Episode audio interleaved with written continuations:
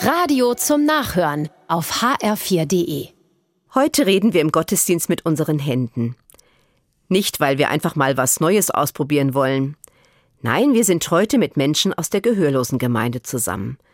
Zwei Pfarrer und zwei Übersetzerinnen sind im Einsatz, damit alle gut dem Gottesdienst folgen können. Einer spricht und die andere gebärdet. Das ist wirklich interessant. Bei der Gebärde für Gott wird mit drei Fingern von der Kopfseite nach oben gezeigt. Die beiden Übersetzerinnen machen das toll. Es ist für sie Schwerstarbeit, deshalb sind sie auch zu zweit.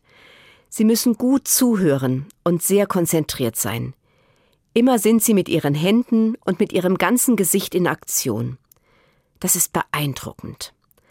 Nach der Predigt feiern wir zusammen Abendmahl. In einem großen Kreis stehen dann alle um den Altar herum, Hörende und Gehörlose. Wir sind eine Gemeinschaft, teilen das Brot und die Trauben. Durch unseren Glauben sind wir miteinander verbunden. Das geht, einfach so, und dabei muss gar nicht viel übersetzt werden. Nach dem Gottesdienst gibt es in der Kirche noch Kaffee und Kuchen. Wir stehen zusammen und reden mit Händen, so gut wie wir es können. Manche nehmen sich in den Arm, das geht einfach und ohne Worte. Wir lächeln uns an, und ich merke, es gibt eine Sprache des Herzens, die ganz ohne Worte auskommt. Die Sprache des Herzens geht über die Augen und über das ganze Gesicht. Ein freundlicher Blick, ein Lächeln genügt, und das kann jede und jeder.